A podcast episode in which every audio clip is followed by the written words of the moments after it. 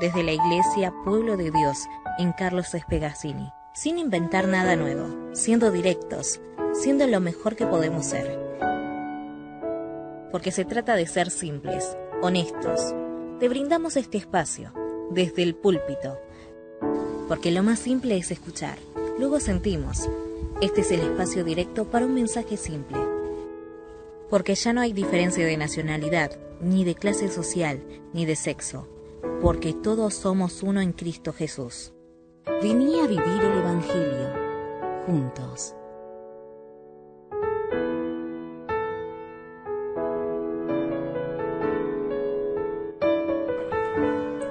Bueno, amados, feliz día del trabajador a todos. Sobre todo, como dice la Biblia, a los que trabajan por la paz, a los pacificadores, ¿no? Uno puede hacer obras de paz sin siquiera decir, este, no, estoy trabajando por la paz, por la paz del mundo estoy trabajando. No, uno trabaja por la paz cuando aporta elementos para que la paz pueda ser expresada, para que uno pueda pueda vivir más tranquilo, ¿eh? cuando uno lucha por los derechos, cuando lucha por, por este, obra en su casa, este, teniendo una buena relación con el vecino, está aportando a la paz. Se está aportando a la paz. Un pueblo que es pacificador difícilmente se meta en una guerra, ¿no es cierto? Y un pueblo cristiano difícilmente tendría que estar en una guerra. Por eso es muy raro ver dos países, uno con una iglesia ortodoxa rusa muy, muy potente y otra como Estados Unidos con una iglesia protestante eh, muy arraigada, donde hay un cinturón de la Biblia, eh, donde hay un montón de cosas, este, de donde baja la teología, que, que sigan metiéndose en guerra y que no puedan darle una oportunidad a la paz. Y eso quiere decir que no trabajan, son pueblos que no trabajan por la paz.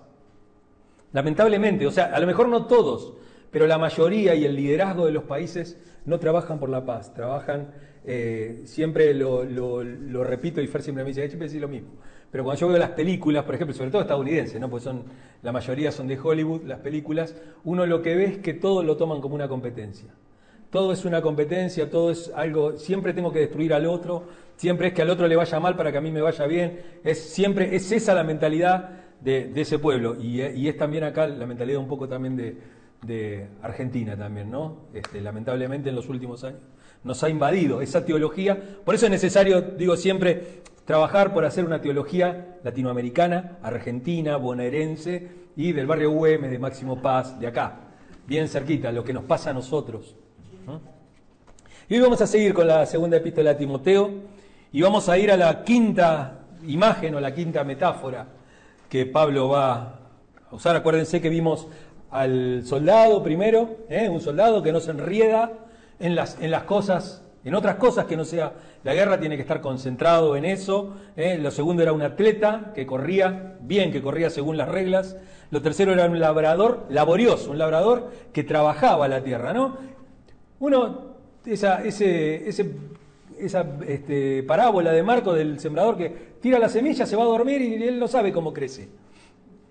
Pero seguramente, él no sabe cómo crece, pero seguramente ha abonado la tierra, la ha trabajado, ha trabajado en eso. No, tira las, la semilla y se olvida, simplemente. Y lo cuarto que lo vimos la semana pasada era, eh, no, la otra semana que fue lo del obrero. ¿eh? Acuérdense que el obrero, el obrero laborioso, el obrero que trabajaba, ¿eh? era, era lo del tema de tectón, es, obrero, obrero, tectón, que significa también socio. O sea, estamos trabajando, como dice Jesús, en los negocios de nuestro Padre. ¿eh? Y por eso tenemos que trabajar. Por eso se trabaja. Porque hacer un negocio, ¿eh? el Evangelio es un negocio. ¿eh?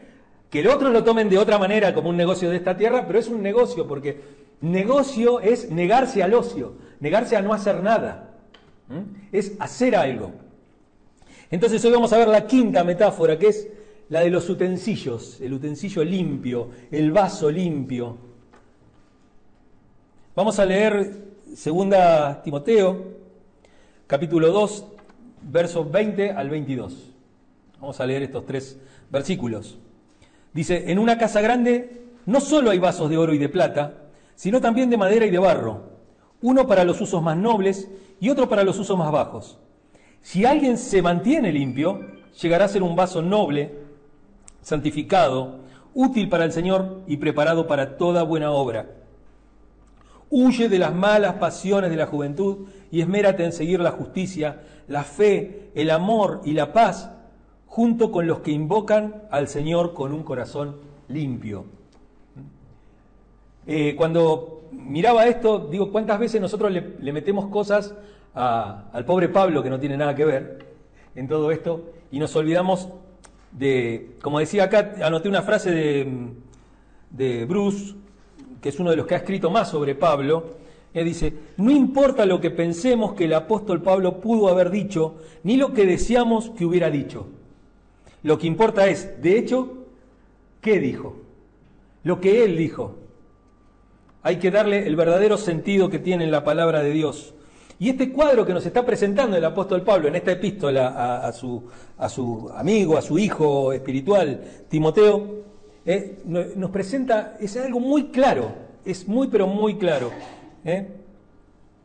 Dice, toda casa está, dice, en una casa grande, eh, en una casa grande, podría decirse en una mansión, en una casa grande donde hay muchas cosas, no, no a lo mejor en una casa este, pequeña o en una casa que no tiene todos los recursos. Estamos hablando de una casa, en una casa grande, ¿eh? en una casa grande, ¿eh? toda la casa está equipada con vasos y utensilios. Utensilios, este, ahí justo llegó Jorge, podríamos hablar de, del, restaurante, ¿no? De Jorge. Él tiene cada cosa, ¿eh? colador, el colador chino es para otra cosa, el cucharón es para esto, la cuchara, el tenedor, el tenedor más largo. Hay un montón de cosas ¿no? que uno usa. La vaporiera es para otra cosa, la parrilla es para otra cosa. ¿eh? Y eh, lo que dice ahí, acá en una casa grande, ¿eh? en esa casa grande la palabra es oikía, que significa también familia porque significa hogar, significa casa, significa este, casa grande, significa mansión, pero también significa familia, pero en el sentido de hogar. ¿Eh? Cuando uno dice acá hay calor de hogar, hay calor de familia, ¿no es cierto? En ese, en ese sentido. Y él dice que hay distintos vasos o utensilios. ¿eh? Algunos son honrosos, para usos honrosos. Algunos son para usos honrosos. Valiosos. ¿eh? La palabra estimé. Valor, valor, valor.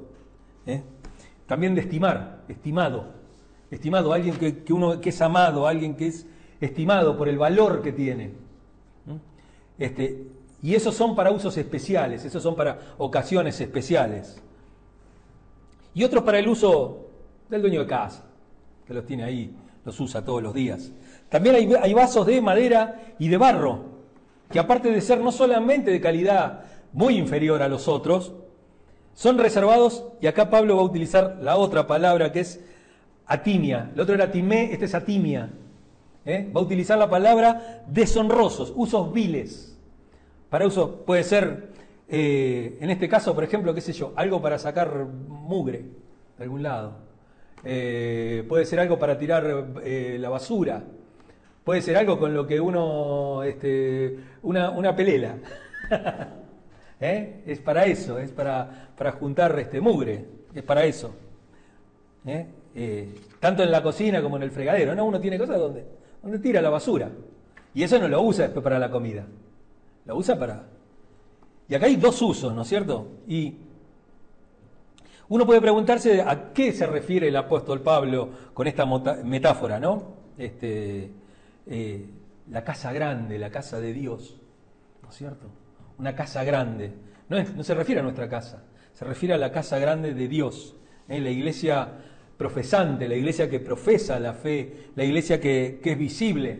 ¿eh? A eso se refiere. Y entonces vamos a preguntarnos primero qué representan los vasos. Vamos a ver algunos, algunos pasajes, dos pasajes nada más como para, para verlos. Este, el uso del término vaso en otros, en otros pasajes del Nuevo Testamento.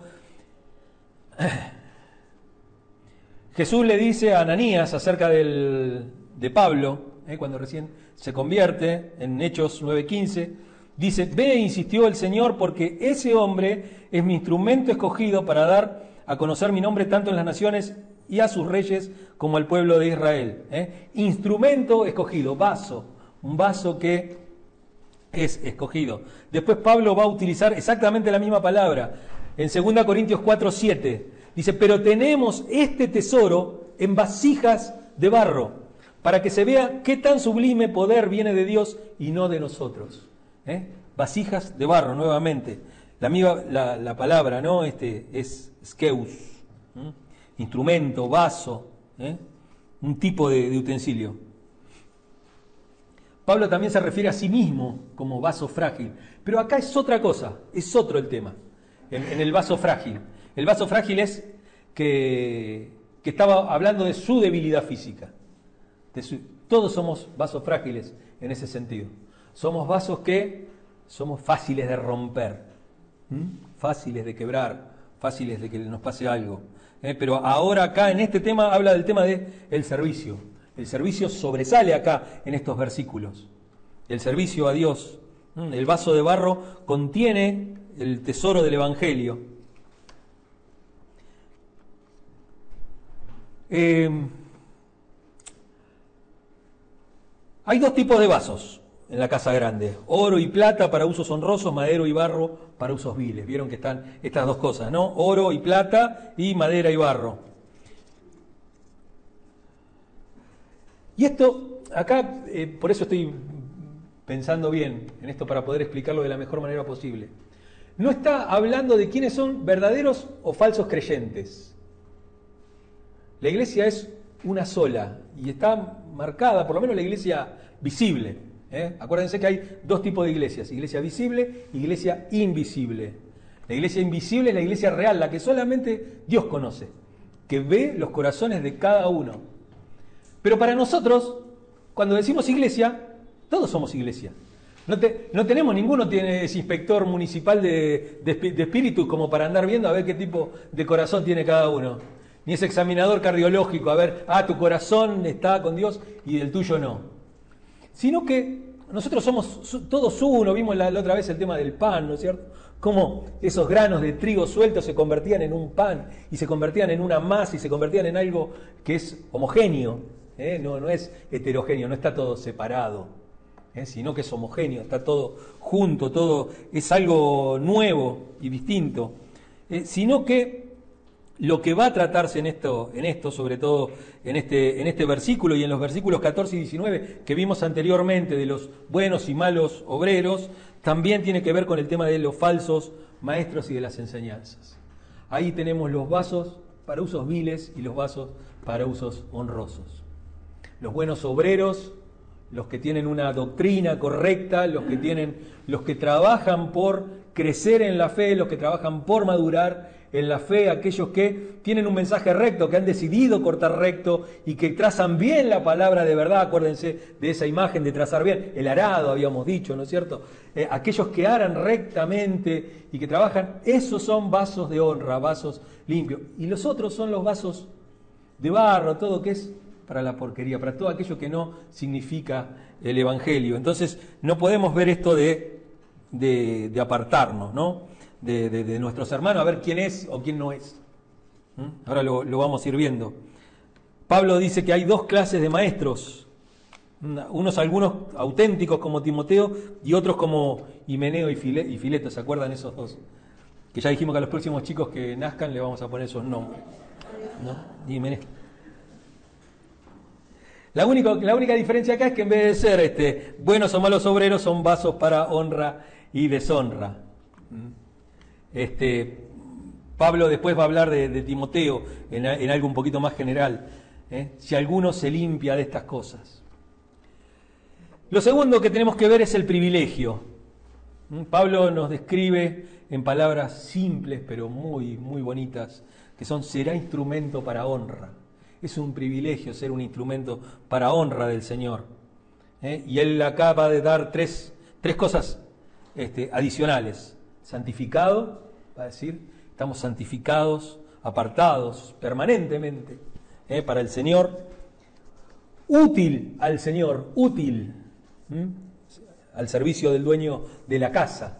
¿eh? Somos útiles y dispuestos, dispuestos para toda buena obra.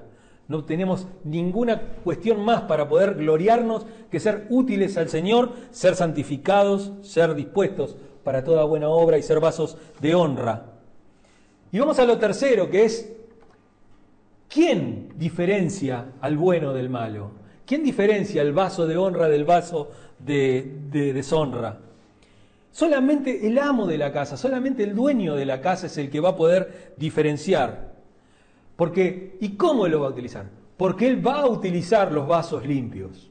Los vasos que no estén limpios, los vasos de deshonra, nosotros vamos a ver cómo se quiebran y cómo sus obras son obras de maldad. Y cómo son obras de egoísmo y cómo son obras de, una vanidad. Veíamos el miércoles vanidad, ¿no es cierto?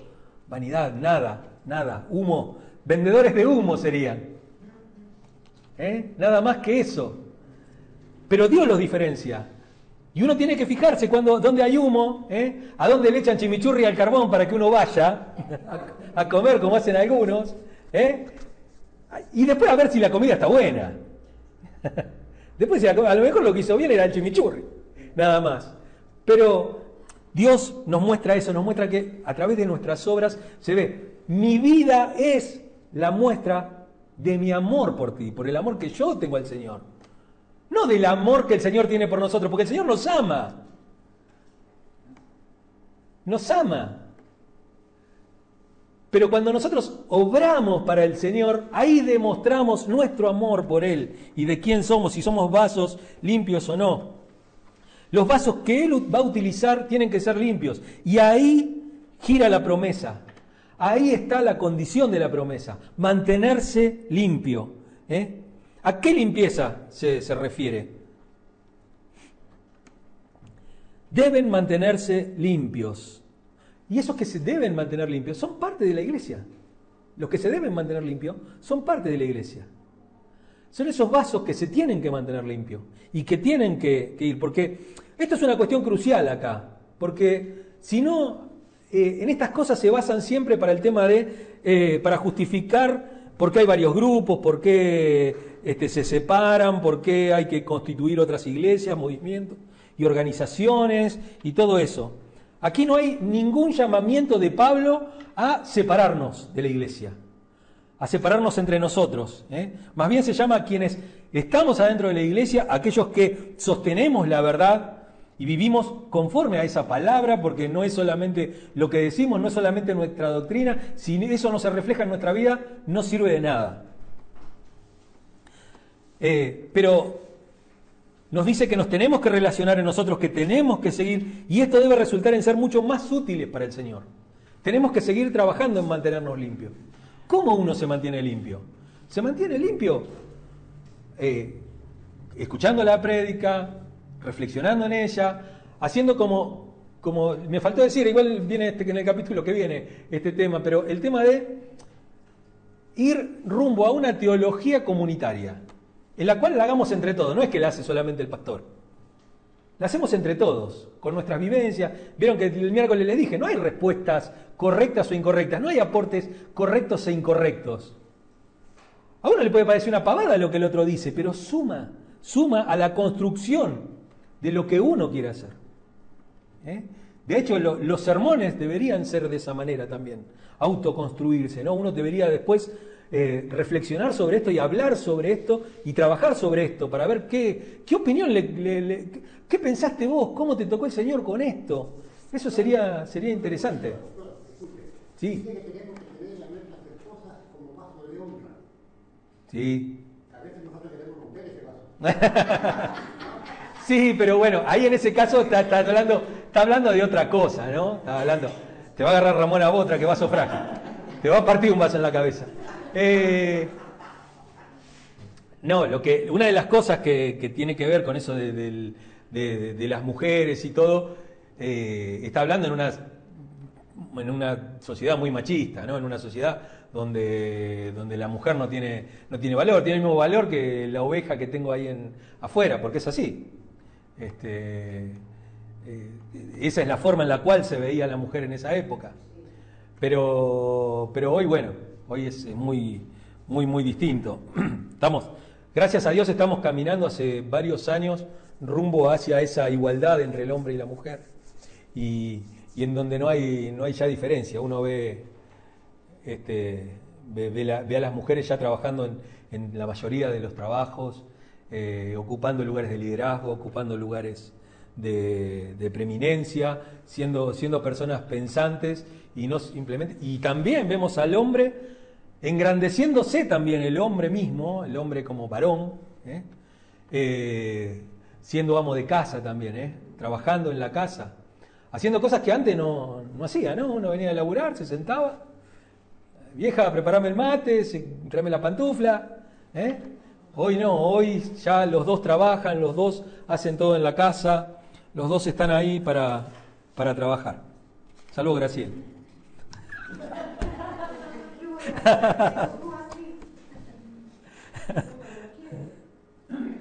Ay, dice, bueno, si alguno se limpia de estas cosas, eh, deben referirse, debe referirse a los vasos de usos viles, dice, ¿no? Referirse a, limpiarse de esas cosas. Pero quería, quería hablar en qué sentido teníamos que purificarnos.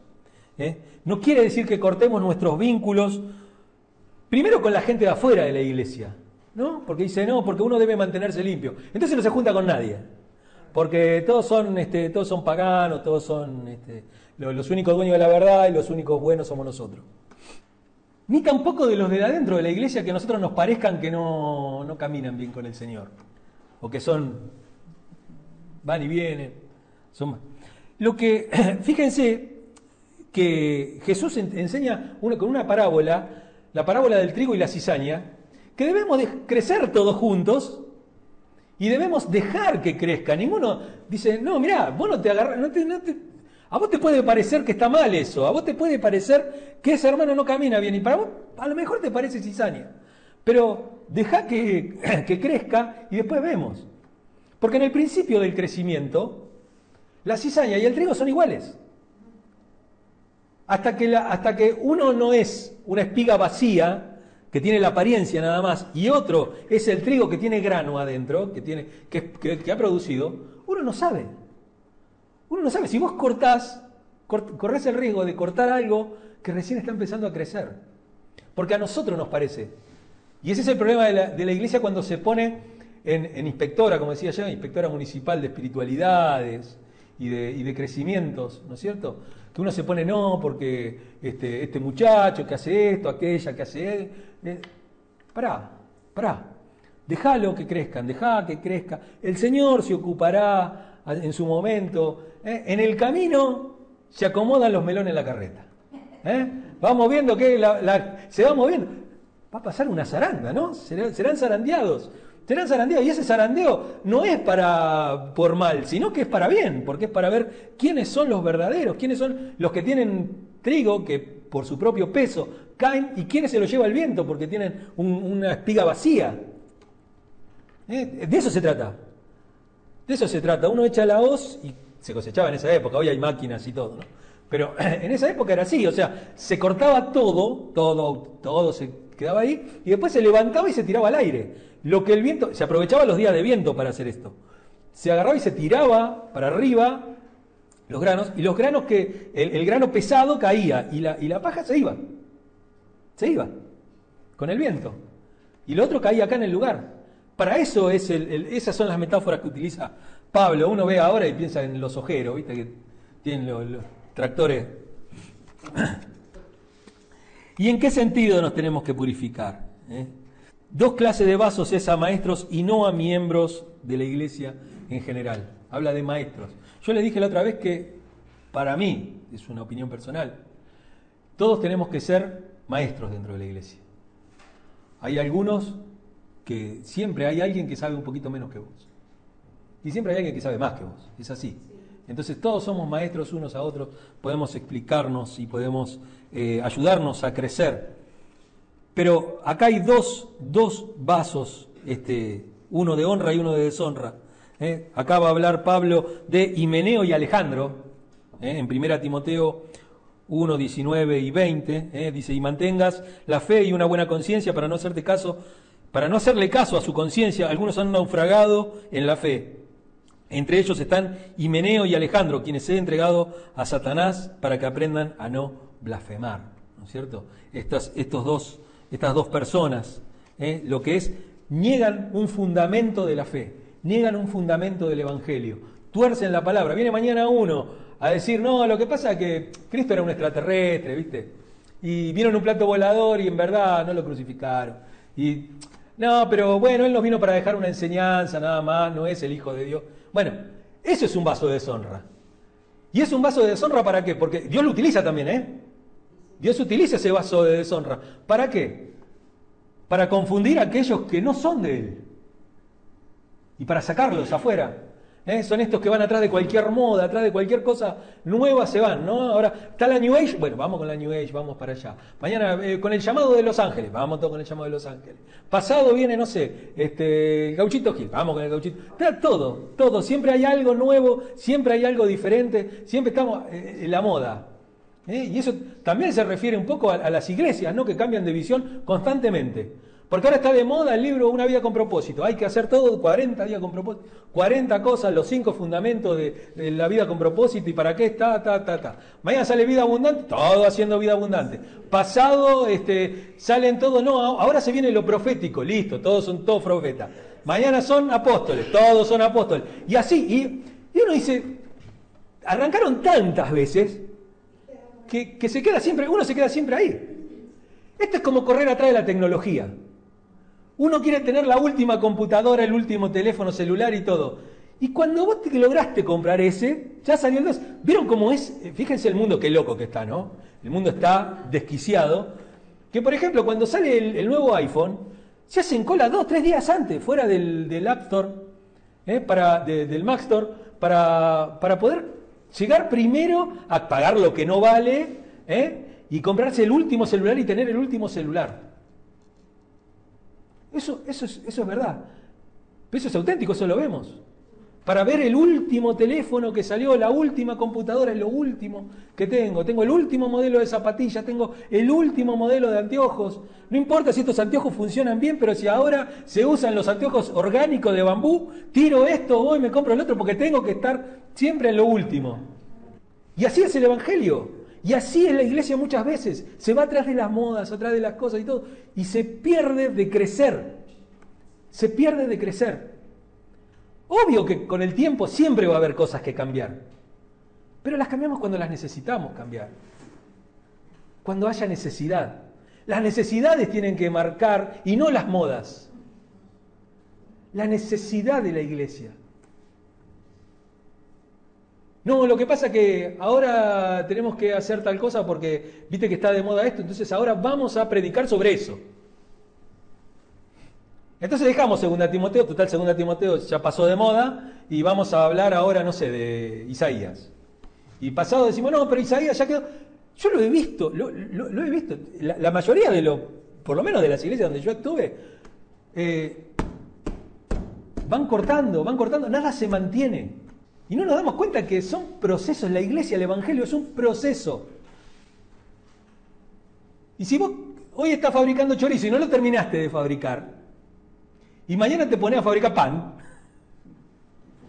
no vas a terminar nada. O sea, siempre tiene que ir para mejorar lo que está hecho. Por eso dice Pablo, eh, perdón, por eso dice salmista, lo dice David, es un salmo de David, 51, 7, límpiame con hinojo, eh, con, con hinojo, ay Dios, con hisopo, con hinojo. Bueno, a lo mejor el hinojo también servía para limpiar. Bueno, con, miren, le estaba pensando. Sé igual, dijo Minguito. Eh, no, no es que, dice, fíjense esto, dice Pablo, lo que tenemos que evitar, eh, purificarnos de esas cosas, eh, no es tanto el contacto con la, con la, persona mala, sino el error de esa persona. No, no, poner en nuestra vida ese error, no seguir nosotros con ese error. ¿Mm? Por eso nosotros tenemos que cada día ir llevando al Señor todo esto para que Él limpie, lave nuestros pies. No, hagamos como Pedro, que Pedro dice, ah, límpiame por completo, lávame por completo. Dijo, no, no te tengo que lavar por completo, ya fuiste limpiado, ya fuiste santificado, te tengo que limpiar los pies de lo que caminas todos los días. No es necesario de nuevo todo una renovación completa. ¿Eh? Hace falta a veces unos toques nada más. ¿Eh? Purificarnos de esas cosas, purgar nuestra mente de las falsedades, del evangelio falso, ¿eh? de la falsedad de nuestros corazones, de la maldad, de la maldad. Tenemos que tener una, condición especial para ser útiles a Cristo. Vimos las otras semanas, apártese de iniquidad todo aquel que invoca el nombre del Señor Jesucristo.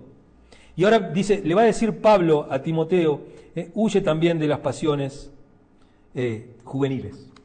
Huye también. ¿Qué son estas pasiones juveniles? ¿Mm?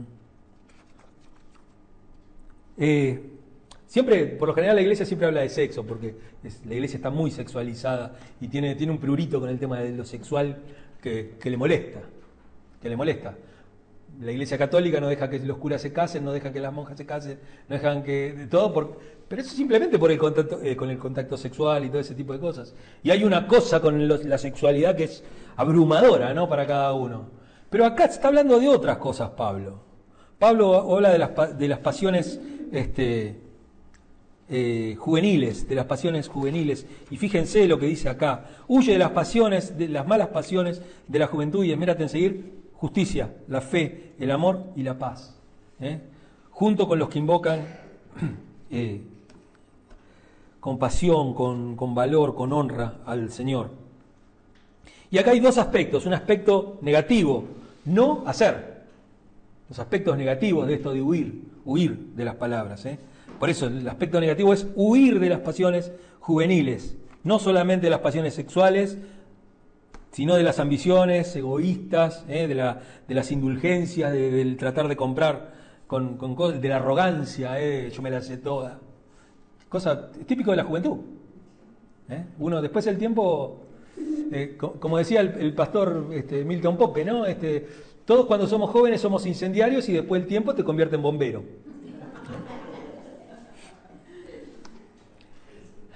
Eh, arrogancia, impulsos caprichosos eh, de la juventud. Por eso es muy difícil que una persona muy joven pueda pastorear una iglesia, porque tiene ese ímpetu todavía. Y acá con Timoteo estamos hablando de una persona ya bastante grande, no estamos hablando de una criatura. Timoteo tenía unos treinta y pico de años ya, largos. ¿eh? Y esos treinta y pico de años en esa época era mucho. Vivían 40, 50. ¿Eh? Así que era, era, era, una persona bastante, bastante grande. Y después hay un aspecto positivo en esta cosa, de lo que se tiene que hacer, lo que debemos hacer para mantenernos limpios. Primero, huir de todas esas cosas. Y después hay cosas que hacer. ¿eh? Hacerlo la justicia, la fe, el amor y la paz. Empezamos trabajando, eh, hablando de trabajar, trabajar por la paz, en el versículo 22. Y tenemos que hacerlo en buena compañía, en la compañía de nuestros hermanos, eh, aquellos que de corazón limpio invocan al Señor. No, el llanero solitario lo seguía un indio y un caballo, nada más. el llanero solitario no, no sirve acá. Acá somos un ejército, somos un, grupo, somos una comunidad, somos una familia ¿eh? y tenemos que trabajar nosotros también para limpiar nuestro corazón de todas estas cosas y de hacer obras de justicia, obras de fe, obras de amor y obras que, que, vayan en pos de la paz, en, eh, que nos den como resultado eh, paz, paz, tranquilidad los que comparten el tiempo con nosotros con la misma hambre de justicia y sinceridad. ¿eh? Volviendo a unir estos dos conceptos, ¿no? de, sí, de no, de lo que tenemos que hacer y lo que no tenemos que, hacer, ¿eh? Eh, tenemos que huir tanto de tanto huir del peligro como correr detrás del bien espiritual. Uno no se puede quedar, uno tiene que seguir intentando. ¿Y te podés equivocar? Sí, claro que te puedes equivocar. Porque el que hace se equivoca, siempre. aquel que nunca se equivocó en la vida es porque nunca hizo nada. ¿eh? Los que hacen se equivocan. Y un hecho o una acción no puede definir nuestra vida. Nuestra vida lo define la manera en la cual nosotros continuamos caminando, continuamos corriendo, en cómo nos enfrentamos a las crisis, en cómo estamos en los momentos más difíciles de nuestra vida. Eso es lo que marca nuestro temperamento, nuestra entereza de carácter. Eso es lo que nos hace eh, vasos limpios, ¿eh? vasos de oro, vasos de plata. Cosas eh, personas íntegras que el Señor pueda usar en cualquier momento. Útil, útil, que seamos útiles al Señor. Pero si nos equivocamos en el pasado, eso no puede definir el bueno, si seguimos adelante, si total que le hace una mancha más al tigre. No, no, siempre hay tiempo de limpiarse. Siempre hay tiempo de hacer las cosas bien.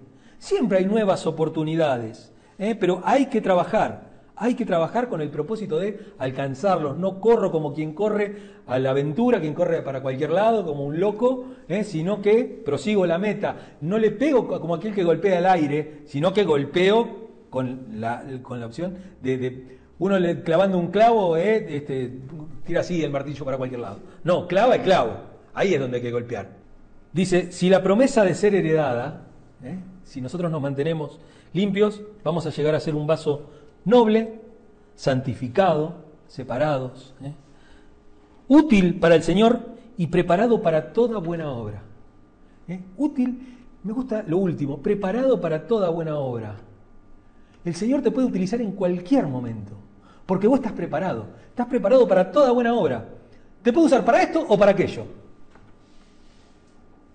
Aquel que se prepara realmente, aquel que se limpia, aquel que obra en santidad, siempre está preparado para el Señor. Y el Señor lo puede utilizar en cualquier momento y para cualquier cosa. ¿Eh? Hoy estás este, revolviendo una sopa, pero mañana estás conteniendo el mejor de los vinos. Eso es ser alguien que tiene, está preparado para toda buena obra. No es solamente prepararse con un solo fin. Y si no es ese fin, no sirvo para otra cosa. No, es estar preparado para toda buena obra. Hoy me toca hacer esto, mañana me toca hacer la otra cosa. Hoy estoy visitando un enfermo, mañana estoy barriendo la iglesia. Pasado estoy cortando el pasto, pasado estoy yendo a visitar a alguien, el otro día estoy dándole de comer a alguien que necesita. Mañana estoy en un auditorio con 100.000 personas hablándole a la gente de Dios. Es así, estamos preparados para toda buena obra, para toda buena obra. Y todos tenemos algo que hacer y todos tenemos algo que decir ¿eh? sobre el Evangelio. Debe cumplirse sobre todas las cosas esta condición. Si alguien se mantiene limpio, mantenerse limpios. ¿eh? Es huir y trabajar, huir y trabajar. Las dos cosas. Positivo, hacer, ¿eh? y negativo, no hacer. No hacer obras de maldad, hacer obras de justicia y que sean útiles para crear, para construir un mundo de paz. ¿eh? Amén. Bueno.